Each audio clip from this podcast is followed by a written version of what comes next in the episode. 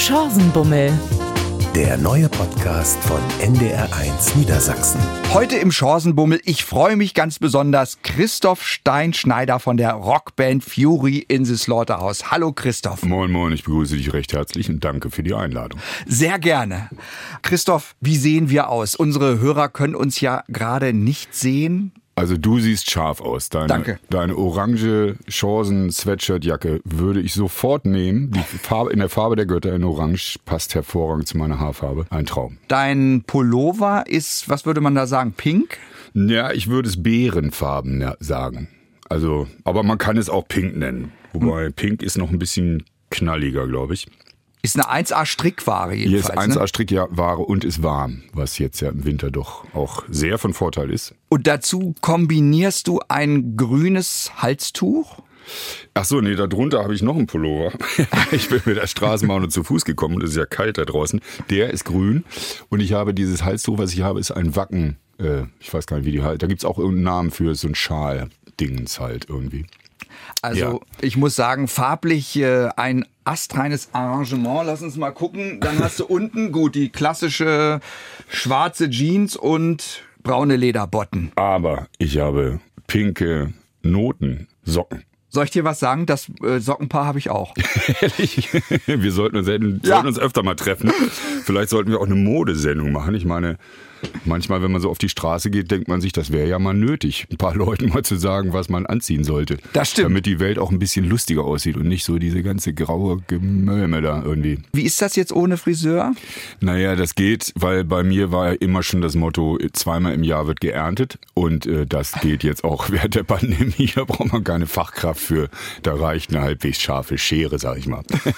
Machst du das selber oder? Nee, nee, das äh, macht eine Freundin von mir, hat das gemacht. Ja, ja. Also ich war, aber wie gesagt, die, eigentlich dürfen meine Haare machen, was sie wollen. Aber sie sind natürlich jetzt auch nicht mehr so löwenmähnig, deswegen musste ab und zu mal die lange rausgenommen werden, weil dann wird's, sonst wird's doch zu spaddelig. Ich musste mich als Kind immer in die Badewanne setzen und dann kam meine Mutter an und sagte, es wird, wie es wird. Ja, das ist doch auch dankbar. Ja, ich wurde von meinem Vater immer frisiert. Ich wollte aber von Anfang an immer lange Haare haben, was dazu führte, dass es, gibt ganz fürchterliche Kinder. Ich hatte dann immer so einen Prinz Eisenherz-Schnitt, weil ich durfte dann immer bis zu den Ohrläppchen und bis zu den Augenbrauen. Aber in dem Alter ist das ja auch noch nicht so wichtig. Deine Geschwister auch alle rothaarig eigentlich? Nee, meine ältere Schwester, also meine Schwester, die nach mir kommt, ist rothaarig und die beiden anderen sind blond. Also ich habe drei Geschwister. Nee, nee, ich denke auch immer, meine Mutter war blond, mein Vater war schwarzhaarig. Insofern ähm, denke ich immer, vielleicht war es auch der Postbote aus Lübeck. Aber man weiß es ja nicht. Rot wird ja verdeckt übermittelt oder so. Fury in the Slaughterhouse, jetzt im Lockdown. Christoph, was macht ihr eigentlich gerade? Naja, wir haben, eigentlich hätten wir letztes Jahr, ich glaube so 10, 15 äh, Open Airs gespielt, die dann natürlich alle der, der, der Seuche zum Opfer gefallen sind. Und wir wollten eigentlich dieses Jahr eine neue Platte machen. Und da haben wir dann gesagt, wisst ihr was, dann verschieben wir den ganzen Quatsch auf dieses Jahr, die Live-Konzerte und haben letztes Jahr angefangen, eine Platte zu machen. Was natürlich auch mit den ganzen Lockdown-Arien jetzt doch ein bisschen schwierig wird, aber wir werden sie tatsächlich pünktlich hinkriegen. Also wir mischen jetzt übers Internet, was echt irre ist und es funktioniert. Also ich ähm, auf der einen Seite hast du ein Bild, wo, wo Produzent Vincent und wir sechs sind und auf der anderen Seite hast du gegenüberliegend hast du so ein Tool oder so ein Werkzeug, mit dem man Audio in guter Qualität live streamen übermitteln kann. Und dann sitzt Vincent am Computer und hat das, den Song aufliegen, um den es geht. Und wir hören das auf unserer eigenen Anlage und sagen dann, mach doch mal die Gitarre ein bisschen leiser oder ein bisschen lauter. Und das macht er dann und das ist live zu hören. Also wir haben sofort, also eigentlich ist es besser als früher, weil man ist ja eingeschossen auf einen bestimmten Klang oder auf zu Hause halt, wie es zu Hause klingt. Und so machen wir das zu Hause. Also insofern, wir kriegen die Platte tatsächlich fertig. Das ist echt sensationell. Mit Vincent arbeitet ihr jetzt erst neu, ne? Genau, Vincent Sorg ist ähm, unser Produzent, unser neuer, und es ist ein Traum, mit dem zu arbeiten. Also es macht totalen Spaß. Ähm, der macht auch Tote Hosen und Broilers und ich weiß nicht, ist also sehr, sehr vielseitig unterwegs. Und äh, eigentlich das Argument, Kai und ich haben ihn getroffen das eine Mal, ob wir mit ihm was machen können. Und das eigentliche Argument war, dass er sagte irgendwann, wisst ihr was, ich mache nur Sessions, die maximal vier bis fünf Tage lang sind, weil nach vier bis fünf Tagen hört die Bereitschaft eines Musikers, etwas gut zu finden, auf. Und deswegen machen wir nur vier bis fünf Tage Sessions. Und da hat er total recht. Ich meine, du warst früher auch im Studio, du kennst dieses irgendwie. Du findest es super, du fängst einen Song an und je länger es dauert, je mehr hörst du nur noch die Fehler und irgendwann ist es scheußlich und du würdest am liebsten neu aufnehmen, dich auflösen oder dir einen anderen Beruf nehmen. Und dadurch diese Methode, wie Vincent das macht, ist halt, ja, du hast nach vier Tagen hast den geilen Song aufgenommen, weißt aber noch nicht wirklich, wie er wird, bist aber noch nicht so fokussiert, dass du die ganzen Fehler hörst und dann mischt Vincent den und eine Woche später kriegst du einen groben Mix davon und denkst dir, Mann, ist das geil. Oder Mann, Entschuldigung, Öffentlichkeit, Mann, ist das toll. Und äh, es klingt sehr schön. Es, genau. Mensch, klingt das fantastisch. Genau so, genau so. So sprechen wir auch immer. Und das ist halt toll. Also ich will jetzt nicht zu viel, aber das ist wirklich sehr schön. Das war eine gute Idee. Es gibt ja schon zwei Songs, Sometimes und The Beauty, die kann man genau. schon hören. Ne? Ja, genau. Ich finde, ihr klingt irgendwie anders. Jetzt hat es irgendwie nochmal eine ganz neue Richtung bekommen. Warum? Ja, das ist, ich glaube, aber trotzdem, glaube ich, hört man vom ersten Moment an, dass wir es sind. Also es ist nicht so, dass wir nicht mehr Fury sind, aber dadurch, dass Vincent dabei ist und so, wie er mit Musik umgeht und so, wie er mit uns auch umgeht, haben wir, glaube ich, einfach eine neue Facette nochmal entdeckt an uns. Und äh, ich glaube, das tut uns sehr gut, das tut unserer Musik sehr gut. Und wie gesagt, ich glaube, man erkennt trotzdem immer noch vom ersten Moment an, das ist Fury. Und was Besseres kann man als Band ja eigentlich nicht haben, dass du einen eigenen Klang hast. Und ähm, das wäre ja nun auch ein großer Quatsch gewesen, den wegzulöten. Wobei eben mit Kais Stimme haben wir eh ein ziemliches Nummernschild vorne.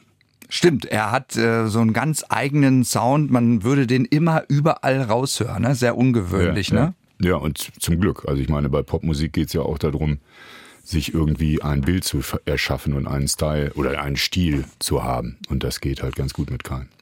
Das neue Album Now kommt, glaube ich, am 23. April, ne? Genau, genau. Und wir werden es tatsächlich hinkriegen. Also wir mussten zwei Sessions absagen ähm, wegen, wegen der Seuche, aber wir haben es irgendwie doch, wir kriegen die fertig. Das ist tatsächlich jetzt, ähm, liegt in den letzten Zügen, die Platte. Das heißt, du kennst sie schon. Ich kenne sie schon und bin tatsächlich immer noch begeistert. So, aber ich glaube, das hat auch was mit dieser Methode zu tun. Na, maximal vier bis fünf Tage. Sollte man vielleicht bei vielen anderen Produktionsprozessen auch, kann man natürlich, wenn man Auto baut, vielleicht nicht machen, aber es ist gut irgendwie.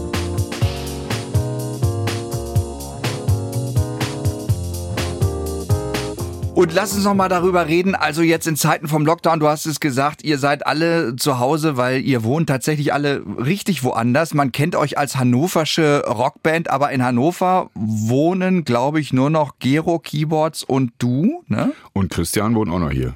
Ah, okay. Ja, Christian wohnt auch noch in Hannover. Also wir sind Hälfte Hannover, die andere Hälfte hat sich so ein bisschen verteilt. Rainer wohnt gleich da vorne. Ähm, Kai wohnt oben im Norden und Thorsten wohnt im Wendland. Also es ist nicht so außer Welt. Ich glaube, der Vorteil von Hannover ist einfach auch, gerade für so eine Band wie uns, die, die ja doch mehr über Live-Spielen gekommen ist, dass wir ziemlich zentral in dieser Republik sitzen. Und dass die Wege, also ich meine, stell dir mal vor, du bist eine Band aus Flensburg und willst in München spielen. Das ist ja jedes Mal eine Weltreise. Von Hannover aus geht es. Von Hannover aus bist du doch relativ schnell im ganzen Land unterwegs. Und ich glaube, deswegen gibt es auch so viele gute Live-Bands aus dieser Stadt. Das wird ja Hannover immer zugute gehalten. Wenn die Stadt auch irgendwie, naja, das gewisse Nichts hat, sagen viele Leute, es ist ein Bundesbahn-Drehkreuz. Das, das, das schöne, genau, Bundesbahn-Drehkreuz und besticht durch ein schönes Nichts. ja, ja, also, äh, aber ganz so ist es ja nicht, weil ich meine, du bist immer hier geblieben, ne? Also. Ja. Ja, ich mag diese Stadt sehr gerne. Also, vor allen Dingen mag ich die Leute hier sehr gerne. Ich mag die Art des Hannoveraners sehr gerne. Das ist nicht alles so dickschuhig, wie ich, wenn ich manchmal da in der Hauptstadt bin. Ich bin zwar ganz gerne mal zwei, drei Tage in der Hauptstadt, aber dann ist auch wieder gut. Weil die sind ja doch mehr damit beschäftigt, zu erzählen, wie toll sie sind und was sie alles gerade so Tolles machen, anstatt tatsächlich was zu machen. Und ich habe das Gefühl, hier in Hannover wird das alles ein bisschen tiefer gekocht und das finde ich sehr, sehr angenehm. In Berlin muss man immer so ein bisschen auf der Höhe bleiben. Ne? Da gibt's eine große Konkurrenz. Alle sind besonders und der nächste ist noch besonderer, ne? oder? Wie siehst du das? Ja, wahrscheinlich. Ich weiß es nicht. Ich würde auch nie auf die Idee kommen, hinzuziehen. Ich bin hier irgendwann vor ich weiß gar nicht, wie lange ist das her? Da will ich gar nicht drüber reden. Ich glaube, 40 Jahre ist das mittlerweile her, bin ich in Hannover gelandet. und äh, bin immer noch gerne hier und bin freiwillig hier. Und ähm, versuche aber auch immer, wenn mich Leute fragen, zum schlechten Ruf von Hannover beizutragen, weil die Stadt wird zu voll. Das Boot ist voll. Wir brauchen hier nicht noch andere Leute. Wenn du dir guckst, was hier gebaut wird, das ist ja jede nicht halbgare Baulücke, wird mittlerweile vollgetrümmert mit irgendwelcher hässlichen Architektur. Da, also ich will nicht, also ich sag immer, Hannover, lass es, vergiss es. Zieh wohin, wo es schön ist. sehr, sehr guter Trick, muss ich sagen. Du kommst eigentlich aus Schleswig-Holstein, aus Lübeck, ne? Genau, ich bin geboren in Lübeck, ja, ja, genau. Aber da war nur ganz kurz, zwei Jahre und dann zog mein, mein Vater durch die Gegend und äh, dann, wie gesagt, vor 40 Jahren bin ich dann freiwillig in Hannover gelandet. Ja, jetzt könnt ihr nicht spielen. Äh, der Lockdown ist da und wie beurteilst du die Maßnahmen, die gerade so da sind? Na, sagen wir so, ich bin weder Virologe noch kenne ich mich mit gesellschaftlichen Strukturen aus. Man hat ein bisschen das Gefühl, äh, sie wissen selber nicht mehr so richtig, an welchem Rad sie drehen sollen. Und äh, was mir fehlt am Ende ist die Konsequenz an einer bestimmten Stelle, weil ich meine, im Sommer war eigentlich alles geregelt. Wir hatten mit dem ersten Lockdown war relativ Ruhe. Aber dann alles wieder aufzumachen, die Leute nach Mallorca fliegen zu lassen, wo sie sich natürlich nichts Besseres zu tun haben, als sich sofort gegenseitig die Zunge in den Hals zu stecken, um zu beweisen, dass es den Virus nicht gibt, das dann hier zulassen auf, auf, äh, auf irgendwelchen, ich will das gar nicht Demonstrationen nennen, sondern schwachsinnige Treffen äh, und da nicht einzuschreiten, und zu sagen, weißt du was, du setzt jetzt deine Maske auf oder du kriegst richtig eine Lampe, sondern das einfach zuzulassen. Und ich meine, ich, ich bin nur überlegen, ob ich nicht einen Anwalt finde, um einige von diesen Leuten einfach auf Schadensersatz zu verklagen, weil wegen denen kann ich nächstes Jahr nicht arbeiten. Und ähm, ich finde es eine Frechheit und eine Unverschämtheit. Und es ist einfach mörderisch. Ich meine, wie viele Leute auch manchmal in Foren darüber entscheiden, dass es ihnen scheißegal ist, dass die Oma im Altersheim daran stirbt. Also ich meine, wo sind wir wieder? Dass wir wieder Euthanasie stattfinden lassen und äh, irgendwelche Spacken von der Straße der Meinung sind, sie können entscheiden, wer hat das Recht zu leben und wer hat das Recht nicht zu leben. Ich finde es sehr bedenklich. Auf der anderen Seite weiß man jetzt, wo die, Span die Spacken stehen. Und ich weiß, also es ist überraschend auch, finde ich, bei vielen Freunden und Bekannten, oder Freunde nicht, aber Bekannte, die ich habe, die auch auf Züge aufspringen, wo ich denke, Alter, was ist mit denen plötzlich los? Und, aber auf der anderen Seite ist es so, dann weiß ich wenigstens, woran ich bin. Und das ist ja auch was wert. Das ist interessant, ne? wenn man äh, mit Leuten spricht und plötzlich merkt, oh, da habe ich einen Verschwörungstheoretiker ja. vor mir. Ja. Und es gibt, es gibt natürlich Erklärungen dafür, unser Gehirn ist so gepolt. Unser Gehirn versucht immer eine schlüssige Geschichte aus dem zu machen, was es sich so denkt. Und ähm, ganz viele Leute merken jetzt zum ersten Mal, fangen überhaupt zum ersten Mal in ihrem Leben, habe ich das Gefühl, überhaupt an zu denken. Und wenn dumme Leute anfangen zu denken, ist immer wer anders schuld. Und zwar immer wer, der tiefer ist als sie selber. Das heißt, sie sind gar nicht in der Lage zu begreifen, was eigentlich gerade um sie abgeht. Und dann baut das, das unser Gehirn, das ist nun mal ein normaler Effekt unseres Gehirns, das funktioniert, das baut sich dann seine Lügen zurecht, damit die eigene Geschichte wieder schlüssig wird. Man, äh, eigentlich ist es magisches Denken. Das ist Verschwörungstheorien, ist ein modernes Wort dafür, aber es ist magisches Denken. Ich glaube daran, dass diese, wenn diese Feder von rechts runterschwebt, dann kommt da links gleich ein Apfel. Oder ich weiß nicht, sowas, weißt du? Und so funktionieren diese Menschen jetzt. Ja. Und eigentlich müsste man ähm, im Moment, glaube ich, mal eine Horde von Psychologen nehmen und sagen, was können wir jetzt gerade machen, dass die Maßnahmen auch bei denen ankommen, bei denen das Gehirn längst die Ebene der Realität verloren hat.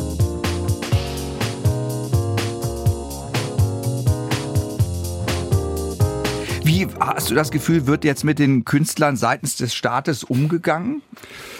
Ähm, wir sind das Opfer. Wir sind das Bauernopfer. Wir wurden von Anfang an, das war aber von Anfang an klar. Also es gibt, ähm, ich habe gehört, dass ähm, die, die Pläne für Pandemien gibt's ja schon länger in den Schubladen. Weil klar war spätestens seit SARS, dass das kommen wird. Das ist sicher wie das Armen in der Kirche. Und diese Seuche, die wir jetzt haben, ist ja noch eine nette Seuche. Da stirbt ja nur ein Prozent von. Ähm, in diesen Plänen steht schon drin, dass Kunst und Kultur fallen gelassen wird.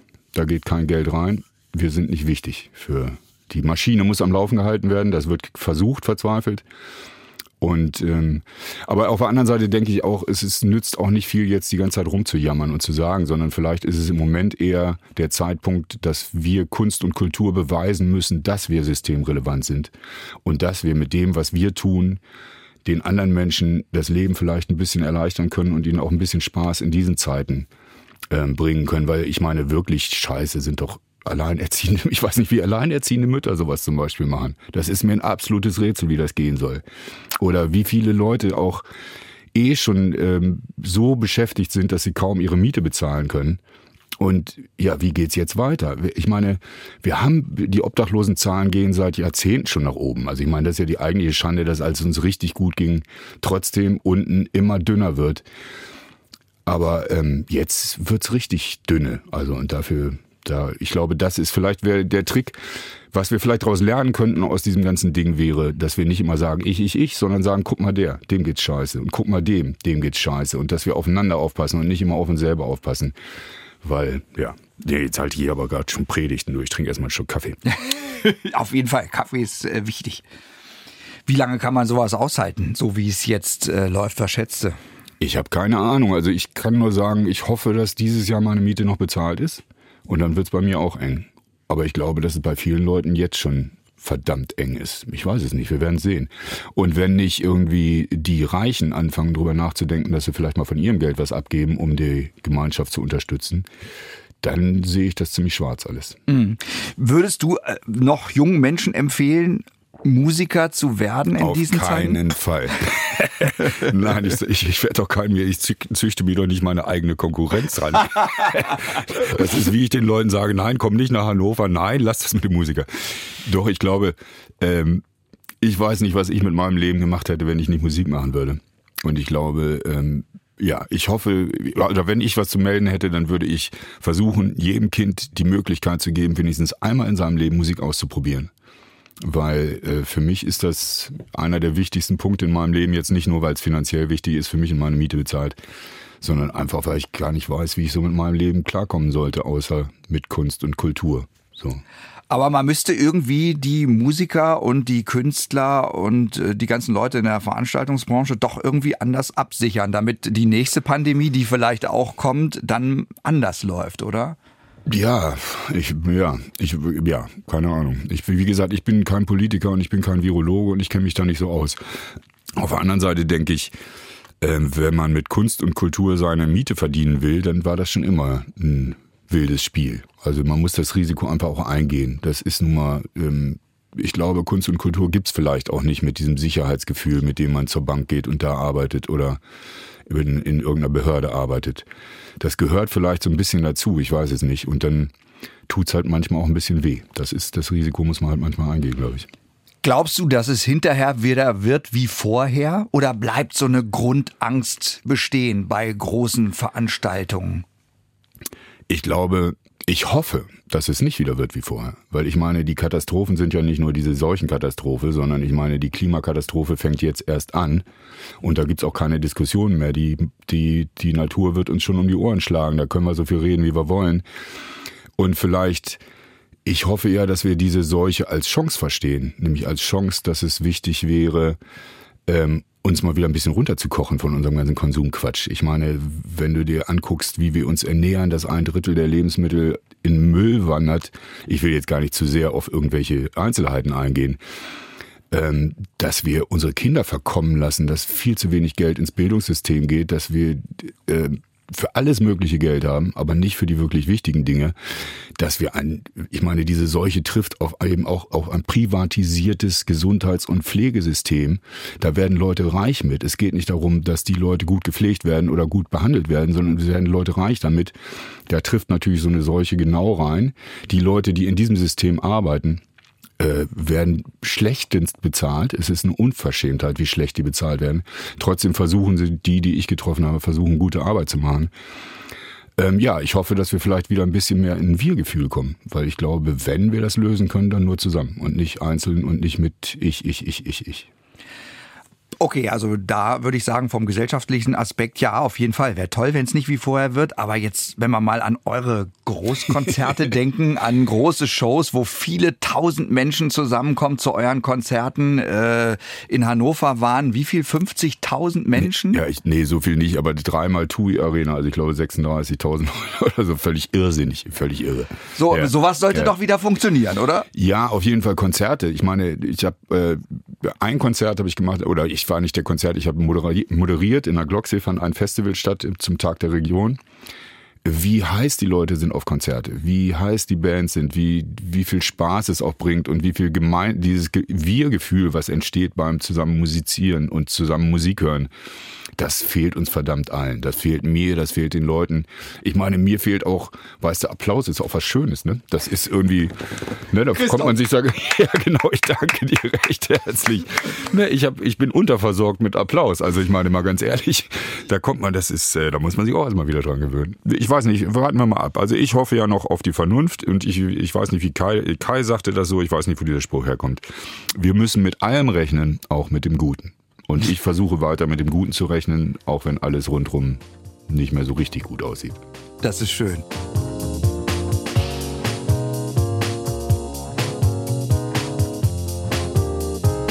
Ähm, jetzt gibt's ja so ein paar Tricks, wie man trotzdem Konzerte machen kann. Ihr habt das ausprobiert mit äh, Autokonzerten.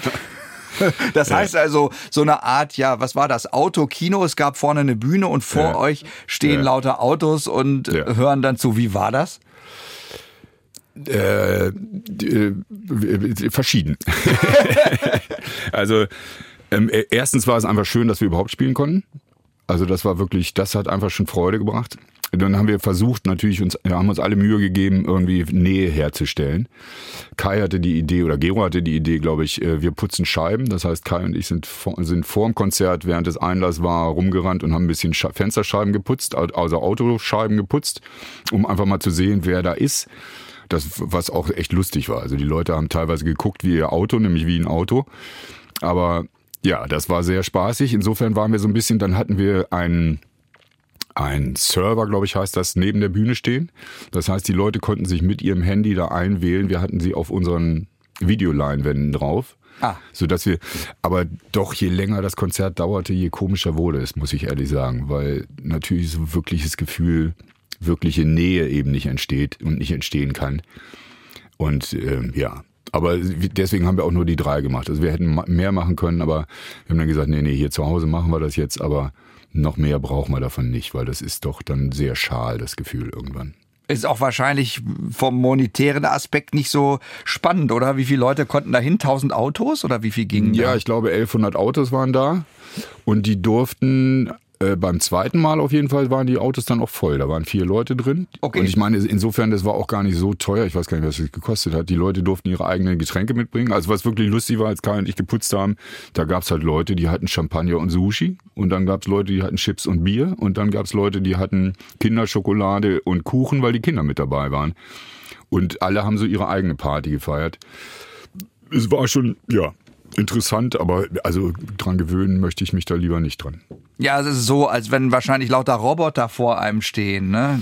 Ja, so ein bisschen, so ein bisschen. Und äh, ja, äh, es ist wie, wie- wer, irgendwer sagte, das ist wie Austern essen. Harte Schale, weicher Kern.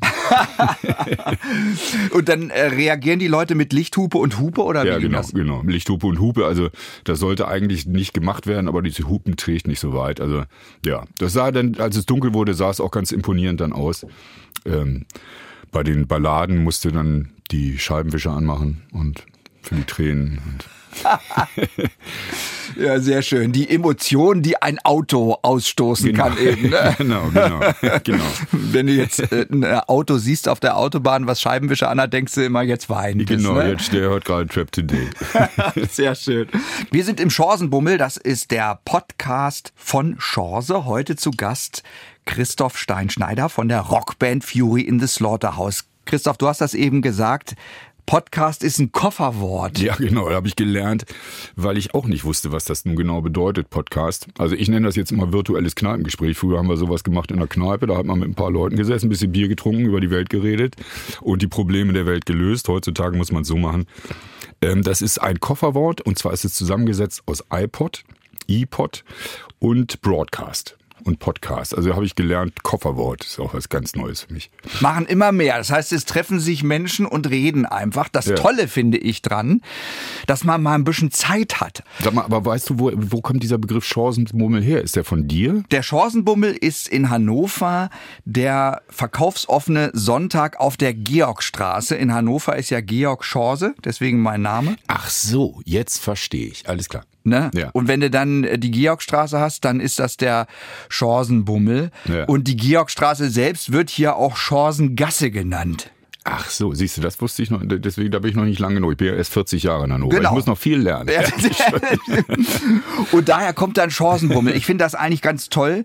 Und äh, ja, wenn Chance, meine Wenigkeit, so durch die Welt bummelt und tolle Leute wie dich trifft, dann äh, fanden wir das ganz passend. Ja, schön, ja, ja, schöner Titel. Auch Jessie Chantin, die den Chancenbummel hier auch mitbetreut, hat sich ganz stark dafür eingesetzt, dass es so heißen darf. Schöner Titel. Ja, und Leute, die da nicht wissen, was das bedeutet, denken einfach, die haben eine Macke. Das ist ja auch ihr gutes Recht. Ja, auf jeden Fall.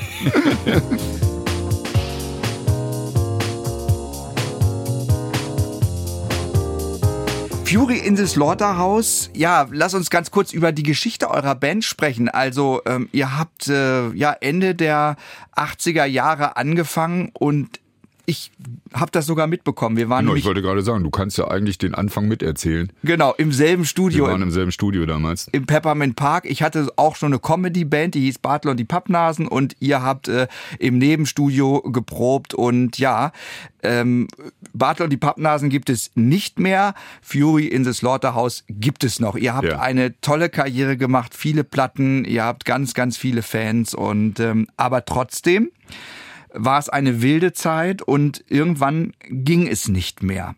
Ja, genau. Es war so 2006, glaube ich.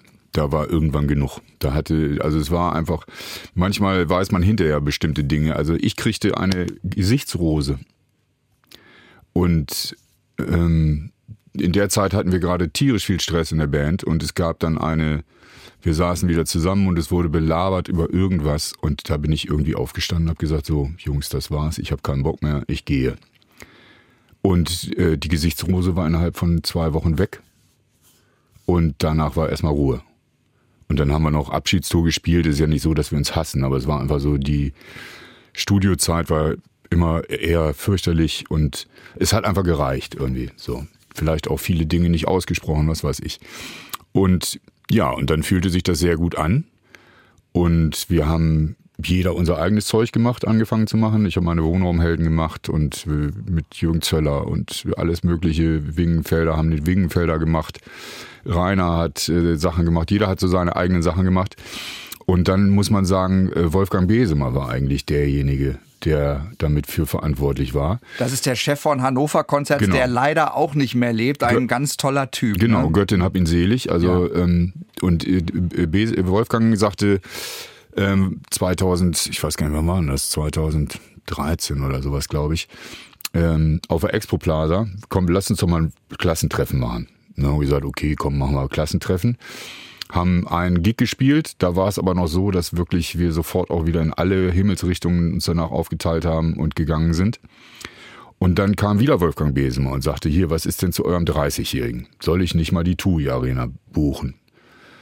Und dann haben wir eine Weile überlegt und dann haben wir gesagt, ach, warum eigentlich nicht?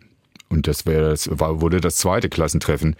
Und da wurde es natürlich schon ein bisschen komisch, weil ähm, wir haben den ersten Tag Freitag gelegt, weil wir dachten so, hä, hä, hä, wenn es gut läuft, machen wir Samstag auch noch. Und dann war der Freitag, glaube ich, nach zwölf Stunden ausverkauft. Und dann haben wir den Samstag angekündigt und dann war der auch nach zwölf Stunden ausverkauft.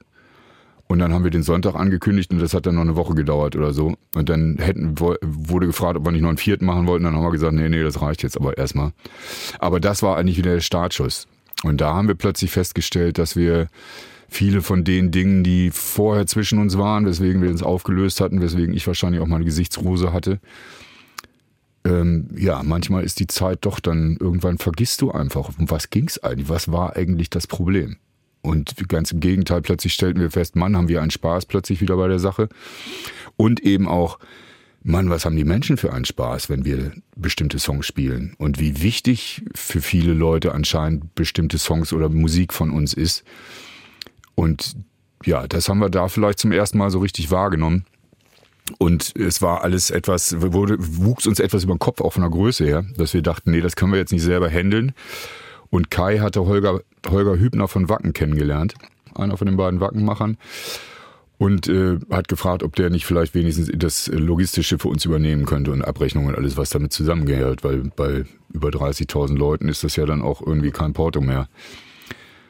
Und das hat er gemacht und das ist ein wunderbarer Mensch, der quatscht nicht viel, sondern der macht. Und der fragte uns dann, sag mal, wenn ihr jetzt eh schon geprobt habt, soll ich nicht mal gucken, ob ich noch das eine oder andere Open Air für euch finde? Und da wir gemerkt hatten, auch wir haben doch wieder Spaß miteinander, haben wir gesagt, klar, mach doch mal. Und dann war das, glaube ich, am Ende das erfolgreichste Jahr, was wir publikumszuspruchmäßig in unserer Karriere gehabt haben. Und wie gesagt, und wir haben wieder Spaß aneinander gefunden, miteinander und auch mit einem Musik, gemeinsam Musik machen. Die haben dann die Akustiktour gemacht und dann kam natürlich irgendwann die Frage, ähm, wollt ihr nicht eine neue Platte machen? Und wir waren eigentlich so, nee, Platte nicht, weil das war immer so, das war am Ende eigentlich das, weswegen wir uns aufgelöst haben, weil das keinen Spaß gemacht hat und nicht inspiriert war. Aber dann kam halt diese Idee mit Vincent Sorg rüber, was ich vorhin schon erzählt habe, und mit den vier Tagen. Und dann haben wir die erste Session mit Vincent gemacht und haben festgestellt, ach, auch Studio kann ja Spaß machen, wenn man irgendwie in unserem Alter dann vielleicht auch ist. Es hat ja auch was mit Alter zu tun und wie viel Testosteron dann noch so durch die Blutbahn schießt und äh, so. Also in, insofern, ja, hat sich das jetzt, und jetzt fühlt es sich wunderbar an, gerade in diesen komischen Zeiten, in denen wir gerade leben, wieder so das Gefühl zu haben, mit der alten Gang wieder auf der Straße zu sein und man sich gegenseitig befruchtet und gegenseitig unterstützt und nicht alleine diesem ganzen Irrsinn gegenübersteht.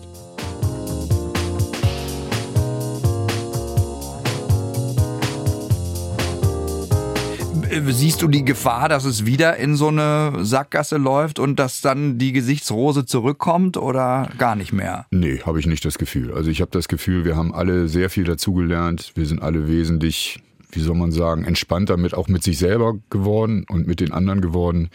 Und wenn ich sowas gelernt habe, ähm, vielleicht ist es, dass Freundschaft äh, mehr damit zu tun hat, was man an dem anderen ertragen kann, also was eigentlich scheiße an demjenigen ist, aber womit ich leben kann, weil ich es weiß, als mit dem, was ich gut finde. Weil hä, hä, hä kann ich mit allen Leuten machen, aber Freundschaft hat was eher damit zu tun.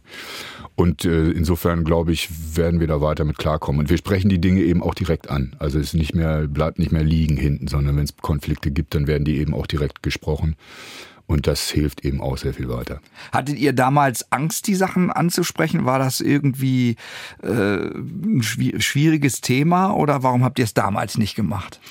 Ich habe keine Ahnung. Du, äh, also erstens ist es natürlich so, dass wenn das losgeht, wie bei uns irgendwie, bist du plötzlich eigentlich permanent auf Achse und du hast permanent Druck, weil du permanent in der Öffentlichkeit stehst. Also es ist, da bleibt, ist keine Ruhe zwischendurch, um wirklich Dinge auszusprechen. Und außerdem, wir sprachen vorhin über Applaus. Applaus führt natürlich auch zu einem übersteigerten Ego oder kann zu übersteigerten Egen führen, was in so einer Band mit sechs Leuten dann doch zu einer Menge Konflikten führt, die dann einfach nicht mehr gelöst werden können, weil äh, es geht nicht mehr um den Punkt, um den es eigentlich geht, sondern es, es sind plötzlich diese Egen, ich weiß nicht, was ist der Mehrzahl von, Mehrzahl, Mehrzahl von Ego, ähm, dann sich gegenüberstehen und versuchen Recht zu haben oder so. Und das war irgendwann nicht mehr, nicht mehr lösbar, dieser Konflikt. Und deswegen haben wir uns damals entschieden, wir machen jetzt Schluss mit dem ganzen äh, Tylüt. Ja, und glücklicherweise jetzt scheint sich das wieder doch sehr gut zu lösen. So. Du warst derjenige, der dann gesagt hat, ich höre jetzt auf, ich bin raus. Äh, und die anderen haben die dasselbe gefühlt und haben gesagt, ja, dann bin ich jetzt auch raus, dann leck mich am Arsch. Ja, oder es gab wohl noch so Momente, wo sie überlegt haben, ob sie noch einen anderen Gitarristen dazu nehmen, aber dann war allen klar, nee, komm, wir machen jetzt mal Schluss und jetzt reicht's irgendwie. Einfach auch, weil ich glaube, wir haben auch rechtzeitig aufgehört, weil wenn wir das vielleicht weitergemacht hätten, würden wir uns vielleicht alle hassen. Und so haben wir aufgehört und haben gesagt, so komm, Kinder, jetzt ist erstmal Schluss. Und dann, wie gesagt, die Zeit hat eine Menge irgendwie vergessen lassen. Und jetzt mögen wir uns wieder und können gut miteinander umgehen und haben auch über bestimmte Konflikte aus der Vergangenheit schon mal die wieder rausgeholt und drüber gesprochen. Das ist ja super, weil ich weiß, es gibt ja so Bands wie die Eagles, die sich wohl auch nicht so besonders gerne mögen. Da hat jeder seinen eigenen Wagen äh, bei den Riesenkonzerten und keiner redet mit dem anderen. Und ja. dann treffen die sich und machen aber so süße, schöne Musik, dass man als Zuhörer äh, gar nicht denken mag, dass die sich nicht ja. mögen, sondern da äh, kommt so viel äh, Gefühl rüber. Ich weiß gar nicht, wie das geht. Ja, und, und ich meine, das hat man ja öfter. Ich meine, die, und es scheint eben auch mit Brüdern was zu tun zu haben. Ich meine, Fury ist ja auch eine Band, wo wir mit, wo äh, Kai und Thorsten Brüder sind. Ich meine, guck dir die Kings an. Ray und Dave Davis. Die gehen nicht zusammen ins Studio, die schicken sich nur Bänder zu. Die betreten die Bühne von zwei verschiedenen Seiten und reden nur über ihre Anwälte. Oder Oasis. Ich meine mal ganz ehrlich, die beiden Vögel da. Insofern haben wir es eigentlich ganz gut getroffen. wir leben noch. Und wir haben tatsächlich richtig Spaß auf der Bühne. Und das war ja schon immer, also live war Fury schon immer irgendwie großer Spaß und eine große Macht. Und was ja auch das Schöne ist bei so einer Band, ähm, du bist besser als jede in deiner Einzel, wenn du alleine bist, bist du nicht so gut, wie wenn du dich mit den anderen zusammentust. Und das war eben auch bei Fury so, als wir uns dann nach acht Jahren oder was zum, zum Proben getroffen haben. Wir spielen den ersten Ton und es klingt wie Fury. Und das liegt nicht an mir und das liegt nicht an Kai und das liegt nicht an Thorsten oder Rainer, sondern das liegt daran, dass wir zusammen Musik machen. So. Und das ist natürlich auch ein großes Geschenk.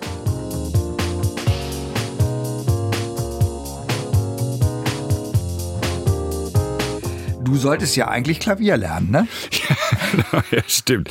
Ja, meine Tante Hildegard wollte damals, ähm, dass ich, oder ich wollte mir Klavierunterricht schenken. Und ich war aber schon angefixt auf Gitarre. Ich wollte schon lange Haare haben damals und ähm, fand, äh, wollte Gitarre und dann hat Tante Hildegard gesagt, na gut, dann darfst du auch Gitarre lernen. und du kommst ja aus einer Pastorenfamilie. Ja, ne? genau, genau. Und was sagt man dann dazu, wenn die sagen, na gut, wenn, wenn der Sohn dann in so eine Rock'n'Roll-Karriere geht, was haben die gesagt, deine Eltern? Ich glaube, mein Vater war ganz froh, weil ich vielleicht so ein bisschen seinen Traum auch mitgelebt habe. Also der halt auch viel Musik dann in der Gemeinde gemacht hat, der da Chorleiter war und Gitarre gespielt hat und Insofern hat er mir doch, oder haben die mir doch ziemliche Freiheit da gelassen. Und außerdem war mir auch nichts zu erzählen. Also spätestens ab 13 oder 14 habe ich einfach auch keinem mehr zugehört. Insofern gab es für mich auch gar keine Alternative. Ich habe auch nichts gelernt, also ich wollte das machen und habe das gemacht. Und das hat hingehauen? Ja, ich danke der Göttin der Musik dafür, ja. Hast du Kontakt zu deinen Eltern? Äh, mein Vater ist gestorben vor drei Jahren mit meiner Mutter, ja, aber das ist schwierig, wie so viele ältere Leute heutzutage schwer unter Demenz leidend. Also es ist, okay. ähm, ja, unsere Welt scheint nicht sehr gesund zu sein. Nee, okay, ja, das kann, kann natürlich sein. Und deinen Vater hattest du, hast, hast, mit deinem Vater hattest du dich gut verstanden? Ja, ja, doch. Sehr gut. Obwohl, ja, ich kann ja eine Geschichte erzählen, das war mein komischstes Konzert eigentlich. Sehr unangenehm. Ich spiele mit meinem Bruder zusammen gelegentlich. Mein Bruder ist ähm, hat Jazz-Klavier studiert in Erfurt. Der ist also Jazzer, der kann so richtig spielen. Und wir haben irgendwie so spaßmäßig mal zusammen wieder angefangen, Musik zu machen. Wir nennen uns die Stones, ne, weil die Steins kommt keiner, die Stones, aber wir spielen nichts von den Stones. ähm, auf jeden Fall haben wir dann ein Konzert ge gegeben und meine Eltern wollten eigentlich kommen, aber meinem Vater ging es dann doch schon ziemlich schlecht. Und dann haben wir dieses Konzert im Wohnzimmer nachgeholt. Vor meinem Vater und meiner Mutter. Oh. Und das war das also eins der, das schlimmste Konzert, was ich in meinem Leben gemacht habe. Stell mir da 10.000 Leute in eine TUI-Arena, das ist alles gut. Aber zu Hause sitzen und im Wohnzimmer so ein Konzert spielen, für die Eltern, das war wirklich, äh, ja, das hat sehr lange gedauert. aber äh, hat es dann irgendwie gar nicht funktioniert oder hat es dann am Ende funktioniert? Doch, doch, es hat schon irgendwie funktioniert, aber es fühlte sich halt so komisch an, weil diese Konzertsituation einfach nicht da war. So. Ich wusste nicht, wo ich hingucken soll und äh, ja. Oh, und wie hat es deinen Eltern gefallen? Doch, ich glaube, denen hat es sehr gut gefallen. Also es war, ja, bei meinem Vater war eh die, die Musik auch am Ende dann, als er starb, war die Musik das, was ihn, was ihn noch zur Ruhe gebracht hat am Ende. Hm. Du bist ja erfolgreicher Rock'n'Roller, Rockmusiker, aber du machst ja auch ähm, ganz viele andere Sachen. Du setzt dich ein für andere Menschen, Stichwort Weihnachtsfeier. Ja, genau. Ähm, und du kümmerst dich um Obdachlose. Erzähl, das ist die andere Seite des äh, Christoph Stein Schneider, dass du da was machst. Ja, nicht nur, also nicht nur ich, glücklicherweise ganze Band. Also Fury ist äh, Schirmherr bei dieser Weihnachtsfeier für Obdachlose, die damals mein Comic-Dealer aus dem Boden gestampft hat. Der hat gesagt, irgendwie das, was Franz, Frank Zander macht, das müssen wir in Hannover auch haben. Und hat es tatsächlich, und ich habe gesagt, äh, gefragt irgendwie, ob wir denn da mitmachen würden und Schirmherren würden. Und ich habe gesagt, ja, ja, klar, machen wir, weil ich nie mitgerechnet habe, dass er das hinkriegt. Er kriegt, hat es hingekriegt. Es war jetzt, glaube ich, die siebte. Die haben dieses Jahr auch klein was gemacht, aber im Parkdeck irgendwie mit ein bisschen Essen, ein bisschen Geschenken, weil natürlich auch in Zeiten von Corona, denen geht es am schlechtesten, denen es eh schon schlecht geht, die, denen es noch schlechter. Ähm, ja, und das macht einfach große Freude. Das ist, ähm, ich war noch nie so ein Fan von Weihnachten, aber da finde ich Weihnachten dann immer ganz anständig. Da, ähm, wenn die Freude der anderen ist dann das Geschenk dabei. Und ich habe das Vergnügen mit, ähm, mit Ecki Stieg zusammen immer die Moderation zu machen da. Und wir haben halt Fury auch schon öfter gespielt. Und ja, wie gesagt, das ist eine große Freude. Und ähm, ja, ich mag auch diese Leute gerne. Also es ist, wenn ich auf der Limmer Straße wir grüßen uns und ähm, ja, unsere Welt ist halt äh, sehr brutal zu allem, was anders ist und es ist, glaube ich, nicht deren Verantwortung, dass sie da gelandet sind, wo sie sind an vielen Stellen, sondern sie kommen halt mit unserem kaputten kapitalistischen System nicht klar. Und das ist ihnen eigentlich hoch anzurechnen. Wenn man mal nicht übers Corona-Jahr nachdenkt, wenn in normalen Zeiten so eine Veranstaltung stattfindet, wie viele Leute kommen da zusammen? Also letztes Mal regulär waren 650 Erwachsene und 300 Kinder. Und das ist also diese Kinderhalle, das ist wirklich ein Erlebnis. Wenn du da reingehst, der, der gibt's dann die eine Halle ist voll mit ähm, Hüpfburgen. Das ist ein Alarm in dieser Bude. Das ist sensationell. Und es gibt Fischstäbchen, was ich natürlich lieb, liebend gerne mag. Also äh, ja, und die Erwachsenenhalle ist halt, wir haben halt viel ähm, bisschen Kultur, Kunst und Kultur, so Programm, Bühnenprogramm. Auch da wunderbare Leute kennengelernt. Und ja, das macht einfach große Freude. Das ist halt auch so ein Team mittlerweile. Man trifft sich alle sieben, jedes Jahr einmal und macht die Sachen zusammen. Wir haben mit der Wohnraummelden zusammen, äh, mit unserer Ape auf der auf dem Lindenhammer, also Ape muss ich sagen, das ist ein Piaggio Ape, so ein Dreirad, da haben wir eine Bühne drauf und dann spielen wir immer da und sammeln Geschenke für die Obdachlosenfeier. Und ja, das ist eine sehr erfüllende, schöne Sache. Und die finden das wahrscheinlich auch super. Ich glaube ja. Also am Anfang war auch so ein bisschen, weil natürlich viele gesagt haben, ja, ja, zu Weihnachten machen immer alle und das ist doch nur ein Tropfen auf dem heißen Stein. Da musste ich am Anfang sagen, ja, ihr habt natürlich auch irgendwie recht, aber es ist immerhin ein Tropfen. Und ähm, ich sehe, was die Menschen, die kommen, für eine Freude daran haben. Und das ist es immer wert. Und da können die Leute sonst erzählen, was sie wollen.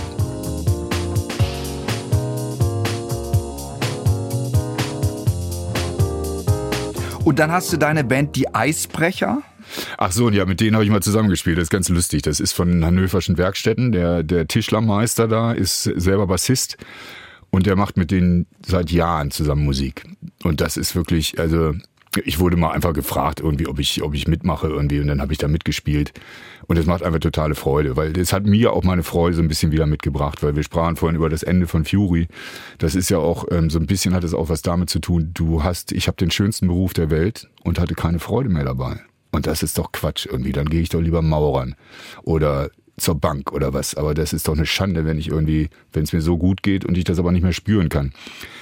Und mit denen Jungs und Mädels auf der Bühne zu stehen, da weißt du genau, um was es geht. Die haben so einen Spaß dabei. Das ist sensationell. Du magst das Wort nicht, aber es ist eine Band, die aus Behinderten besteht. Ja, genau. Ich nenne die immer Andersbegabte, ja. Andersbegabte und ähm, ja, das ist äh, offensichtlich ein ganz besonderes Erlebnis. Ja, weil diese Freude, die dabei, weil Musik ist Freude. Ich glaube deswegen das, was ich vorhin sagte. Ich finde, jedes Kind sollte die Chance bekommen, einmal in seinem Leben ein Instrument anzufassen und einmal auszuprobieren, ob es Musik mag mag. Ich glaube, jedes Kind kann es. Es ist bloß später irgendwann sagt man, ich kann das nicht, weil man es nicht gemacht hat als Kind. Ähm, deswegen glaube ich das, weil Musik einfach so glücklich machen kann. Und diese glücklichen Gesichter, die du da siehst, diese, die ihren Alltag dann komplett vergessen und nur das machen, was sie da gerade tun, ach, wunderbar. Christoph Steinschneider, Gitarrist von der Rockband Fury in the Slaughterhouse im Chancenbummel. Schön, dass du hier bist. Christoph, was soll sich 2021 bitte ändern? Ah, ich würde gerne mal wieder auf der Bühne stehen. Ich würde gerne mal wieder live Gitarre spielen dürfen. Und äh, ja, ich meine, diese Corona-Maßnahmen, was ich ja irre finde, ich bin eigentlich nicht so ein Mensch, der fremden Leuten um den Hals fällt. Ich bin auch eher so, deswegen mag ich Hannover, glaube ich, auch so. Wir wissen doch eher, wir halten uns bedeckt so ein wenig, ein wenig, auch emotional bedeckt. Aber dass ich manchmal auf der, auf der Straße das Gefühl habe, ich will wildfremden Leuten um den Hals fallen, weil mir soziale Kontakte fehlen. Wie wichtig das ist, Menschen zu treffen, wie wichtig es ist, auch ähm, unmotiviert und ohne Plan irgendwo zu stehen oder zu sitzen, Kaffee zu trinken, mit wildfremden Leuten zu reden. Wie sehr mir das fehlt. Das ist vielleicht das, was mir gerade am meisten fehlt. Und ja, ich hoffe mal, dass wir uns vernünftig genug verhalten und dieser Virus nicht schlimmer wird, äh, dass wir das irgendwann wieder einführen können oder dass diese Impfung funktioniert. Wir werden sehen. Also Gesundheit für alle und äh, Pandemie weg. Ja, genau. Guter Plan. vielleicht sollten wir eine Partei gründen, die würden uns vielleicht wählen sogar. Ja. Mit solchen einfachen Rezepten. Die neuen ja. Pandemiker. Genau. Ja, auf jeden Fall. Und wahrscheinlich dazu auch Fury dann auf Tour mit dem neuen Album, was richtig gut läuft. Ja, das wäre super. Also das wäre, wobei mit dem neuen Album, es ist ja das Schöne am Musikmachen, ist ja auch, es ist einfach Selbstbefriedigung. Und ich bin total glücklich darüber, dass, das sagt natürlich jeder Musiker, dass die Platte die tollste ist, aber ich glaube, das ist die beste Platte, die wir bisher gemacht haben.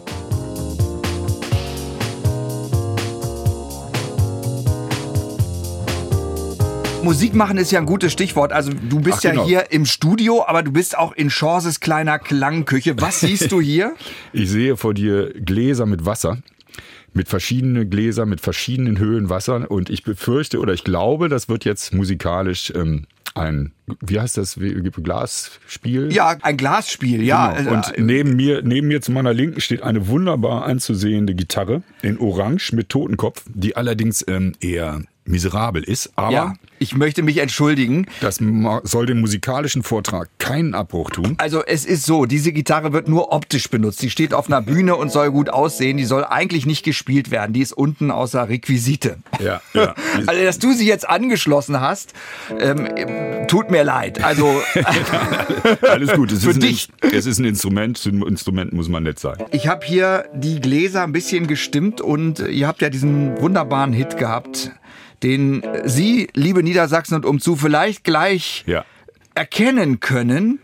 Und Ich ähm, gebe mir auf jeden Fall alle Mühe, dass das mit der Gitarre so halbwegs geht. so, das heißt, du ich, fang, ich spiele mal ein. Intro. Genau, und ich würde mit den Gläsern dann einsteigen zum Refrain.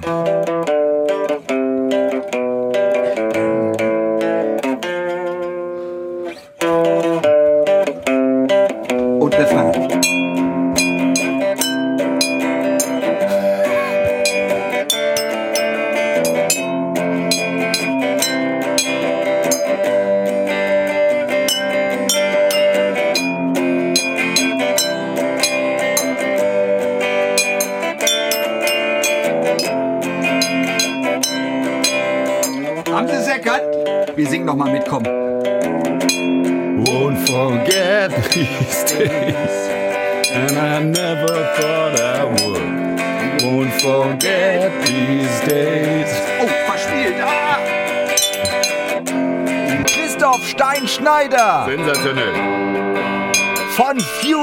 Slaughterhouse im Chancenbummel bei NDR 1 Niedersachsen. Jetzt alle!